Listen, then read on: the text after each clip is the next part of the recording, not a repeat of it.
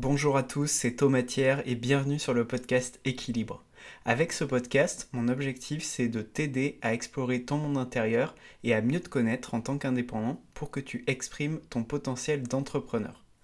Pour ne pas manquer les prochains épisodes, je t'invite dès maintenant à t'abonner au podcast sur ta plateforme d'écoute préférée.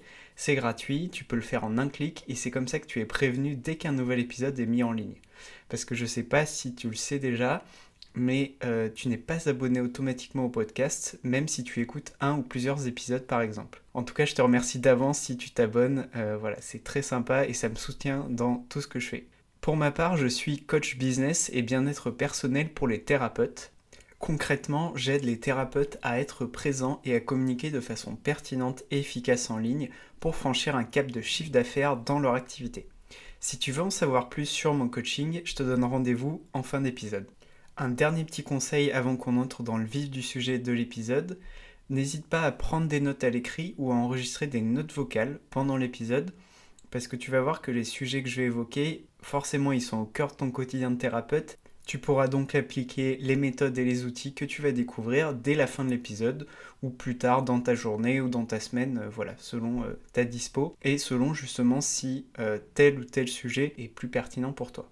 Alors déjà, qu'est-ce que la dissonance cognitive? Si tu as cliqué sur euh, l'épisode et où tu as vu ce titre, Progresser chaque jour grâce à la dissonance cognitive, peut-être que tu te poses la question, c'est quoi la dissonance cognitive?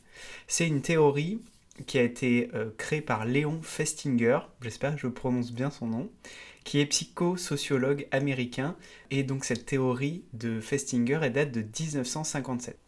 Selon Festinger, le cerveau recherche naturellement l'homéostasie, qui est un état d'équilibre interne.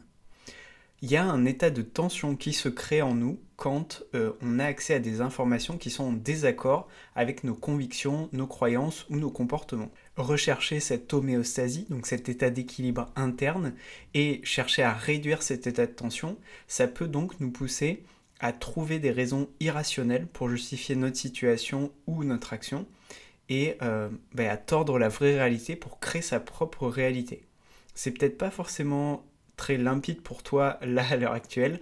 Donc je vais donner un exemple qui va être assez parlant. En 1954, Festinger a infiltré une secte. Euh, cette secte, elle était dirigée par donc, Dorothy Martin. Euh, et en gros, Dorothy Martin a regroupé des personnes et a prophétisé la fin du monde le 21 décembre 1954. Elle disait avoir reçu un message d'extraterrestre qui prédisait la fin du monde ce jour-là exactement. Les personnes qu'elle avait regroupées étaient prêtes à la suivre pour partir à bord d'une soucoupe volante venant les sauver le jour de l'apocalypse, donc ce fameux 21 décembre 1954. Or, en fait, le jour J, rien ne se passe. Il n'y a rien qui se passe, euh, toute la journée se passe très normalement, et euh, quand Dorothy Martin annonce au groupe que la Terre a été épargnée, donc là je mets des gros guillemets, que la Terre a été épargnée, ben, en fait elle l'a été grâce à l'action positive répandue par la secte dans tout le monde entier. Chaque membre de la secte s'est alors lancé encore plus et encore plus fort dans la diffusion du message de la secte ben, dans, dans le monde en fait. Qu'est-ce qui s'est passé concrètement? L'échec euh, de la prophétie initiale, donc de la fin du monde, a créé un état de tension chez ces personnes, donc euh, chez ces membres de la secte, euh, qui est la dissonance cognitive dont je parlais au tout début. Retrouver un équilibre interne signifiait à ce moment-là pour eux de rationaliser l'échec en se disant que la catastrophe avait été évitée par leur action et en se rassurant de leur engagement initial dans la secte. Et au final, ça a renforcé leur croyance liée à leur engagement dans cette secte-là. Cet exemple extrême, il montre le danger de rechercher l'homéostasie, donc l'état d'équilibre interne, concrètement à tout prix. Euh, si toi tu es thérapeute, tu es aussi exposé à la dissonance cognitive, mais tu l'es de façon bien différente et bien moins extrême par rapport à cet exemple que je viens de te partager. En tant que thérapeute, on peut en effet se trouver des raisons irrationnelles pour justifier notre situation ou notre action euh, et pour retrouver un état d'équilibre interne.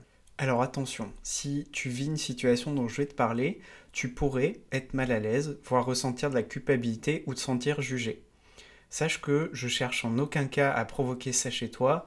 Mon but, c'est vraiment de te partager ce que j'ai compris et ce que j'ai appris durant mes coachings avec mes clients. Rien de plus. je t'invite à avoir du recul et à prendre ceux qui te parlent pour nourrir ton propre chemin de thérapeute dans ce que je vais te partager. Donc un exemple très concret, c'est un thérapeute qui aimerait parler de soi dans ses contenus, mais qui ne le fait pas au final.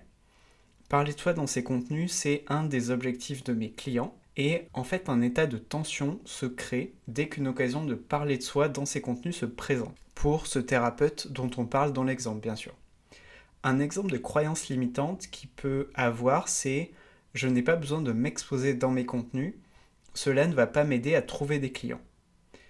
Cette croyance, ça signifie pour lui, parler de moi dans mes contenus ne me sert à rien. Et donc, euh, si tu comprends un petit peu la mécanique de la dissonance cognitive, il a trouvé une raison euh, de ne pas agir. Et cette raison justifie pour lui le fait de ne pas parler de lui dans ses contenus, même s'il aimerait le faire. Dans ce cas-là, il y a plein d'autres raisons qui sont positives euh, et pourtant qui paraissent invisibles pour lui. Euh, il ne pense pas qu'en parlant de lui dans ses contenus, il va créer plus de proximité avec ses clients potentiels, il peut partager son histoire, il peut s'exprimer sur des sujets personnels qui lui tiennent à cœur, il peut avoir une marque personnelle plus forte, etc. etc se trouver des raisons irrationnelles pour justifier notre situation ou notre action. Ça peut donc nous empêcher de délivrer et d'incarner les messages qu'on souhaite. Ça peut euh, stopper notre envie de mieux se connaître et de grandir personnellement. Et ça peut aussi freiner le développement de notre activité. On a vu ce qu'était la dissonance cognitive et donc les, ces effets ou la façon de réduire la tension qui se crée en nous du côté un peu compliqué, on va dire. On peut aussi retrouver un état d'équilibre interne, donc euh, l'homéostasie dont je te parlais au début. Cet état d'équilibre interne, on peut le retrouver d'une autre façon, d'une autre façon que celle que je viens de te présenter. On peut, par exemple, modifier nos croyances initiales pour les faire évoluer et en incarner de nouvelles. C'est ce qu'on va faire quand on va utiliser la technique de l'exposition progressive. L'exposition progressive, c'est une méthode thérapeutique que tu as peut-être d'ailleurs déjà utilisée avec tes clients ou tes patients et ça consiste, quand on est face à un objet ou à une situation qui nous génère du stress et qui nous bloque, ça consiste à s'exposer graduellement à l'objet ou à la situation donnée pour créer une dissonance cognitive volontairement. On va créer un état de tension volontaire. Et l'objectif, c'est de pouvoir faire évoluer notre croyance limitante initiale grâce à notre comportement. Je vais te partager plusieurs cas pratiques, plusieurs situations que j'ai remarquées chez les thérapeutes que j'accompagne et que du coup tu peux peut-être vivre. Si je reprends l'exemple dont je t'ai parlé tout à l'heure qui était de parler de soi dans ses contenus, je ne vais pas reprendre l'exemple de croyance limitante puisque tout à l'heure je t'en ai donné un exemple déjà, mais je vais plutôt te donner justement des pistes pour utiliser cette technique de l'exposition progressive. Tu peux par exemple faire une première story face caméra sur Instagram. Ça c'est quelque chose qui fait peur à beaucoup de, beaucoup d'entrepreneurs, beaucoup de thérapeutes. Et justement, le fait de se lancer et de faire la première, le premier pas, c'est important.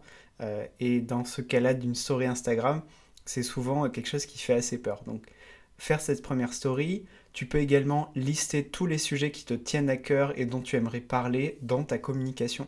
Euh, ça, ça peut être quelque chose de très simple. Tu prends une feuille, un stylo, pendant 30 minutes, tu notes tous les sujets dont tu aimerais parler, et comme ça, tu peux programmer tes posts euh, bah, de la semaine prochaine, par exemple, euh, en les incluant. Voilà, ça peut être deux idées assez simples à mettre en place. Une autre situation, ça peut être celle de vouloir augmenter ses tarifs. Et donc, l'idée, c'est d'avoir envie de franchir un palier de chiffre d'affaires. Comment tu peux aller vers cette, intention-là pardon? Tu peux, par exemple, augmenter de 10% ton tarif après chaque accompagnement ou d'un ordre de grandeur différent selon euh, ta structure d'offre. Enfin voilà, tu, j'imagine que tu comprends l'idée. Tu peux également calculer ton seuil de rentabilité. Donc le niveau, le niveau de chiffre d'affaires que tu fais chaque mois et qui te permet de vivre de ton activité ou alors un seuil euh, qui te permet d'investir dans d'autres projets si c'est quelque chose qui te tient à cœur. Enfin bref, en tout cas, calculer ton seuil de rentabilité ou un seuil qui te permet de te dire bon ben là, je peux franchir un palier de chiffre d'affaires si j'atteins ce, ce, chiffre-là. Un autre exemple intéressant, ça peut être la création d'un nouvel accompagnement. C'est quelque chose que rencontre pas mal euh, de mes clients aussi, avec euh, des croyances du type je ne vais pas faire mieux que la première fois, euh, je n'en suis pas capable, je ne sais pas par où commencer. Pour s'exposer progressivement à cette création du nouvel accompagnement, tu peux par exemple définir le message et l'objectif liés à cet accompagnement-là. Tu peux te écrire donc à qui il est destiné. Tu peux aussi rédiger une ébauche de la structure et des étapes qui vont constituer ce nouvel accompagnement ou cette nouvelle offre. Et enfin, un dernier exemple de situation que rencontrent mes clients, qui sont thérapeutes, c'est celui de vouloir trouver des clients régulièrement, avec la croyance souvent qui vient avec, qui est je n'y connais rien en marketing digital. Je ne sais pas comment trouver des clients. Les premières étapes que tu pourrais faire, ce serait de te former pour comprendre le marketing digital, pour savoir comment ça fonctionne, quels sont les leviers actionnés, etc. Tu peux aussi te demander où tu trouves tes clients aujourd'hui, d'où est-ce que tes clients euh, viennent, est-ce qu'ils te trouvent par bouche à oreille, est-ce qu'ils te trouvent via ton compte Instagram, via, euh, je sais pas, ton, podcast, ta page Facebook, etc. Et où est-ce qu'ils peuvent se trouver? Et donc là, il y a tout un travail sur le persona que tu peux faire pour répondre à, à cette question-là. Et tu peux également écrire à des personnes, tu peux initier des conversations avec un ou plusieurs clients potentiels. Voilà. N'hésite pas à être proactif là-dessus et à démarrer par quelque chose. Merci d'être encore là. Tu es peut-être thérapeute et tu souhaites bâtir une présence en ligne pertinente pour trouver tes clients régulièrement sans y passer trop de temps. Ou bien alors tu veux créer un nouvel accompagnement en ligne et tu sais pas par où commencer. Je te propose qu'on se rencontre pendant une session Zoom d'une heure qui est gratuite pour toi. On évoquera ta situation, tes objectifs et les besoins liés à ton activité tout en faisant connaissance. Je te présenterai aussi mon accompagnement et je répondrai à toutes tes questions. Le lien pour réserver ta session est dans les notes de l'épisode si ça t'intéresse. Si tu as aimé ce contenu, tu peux partager l'épisode tout simplement à une amie ou un ami thérapeute si tu penses qu'il pourrait lui être utile dans sa situation. N'oublie pas que un seul épisode peut faire une différence pour lui ou pour elle. Donc je t'invite à utiliser ce pouvoir du partage vraiment sans modération. Tu peux également retrouver d'autres liens utiles dans les notes de l'épisode. Merci beaucoup pour ton attention, prends soin de toi et je te dis à très bientôt pour un nouvel épisode. Salut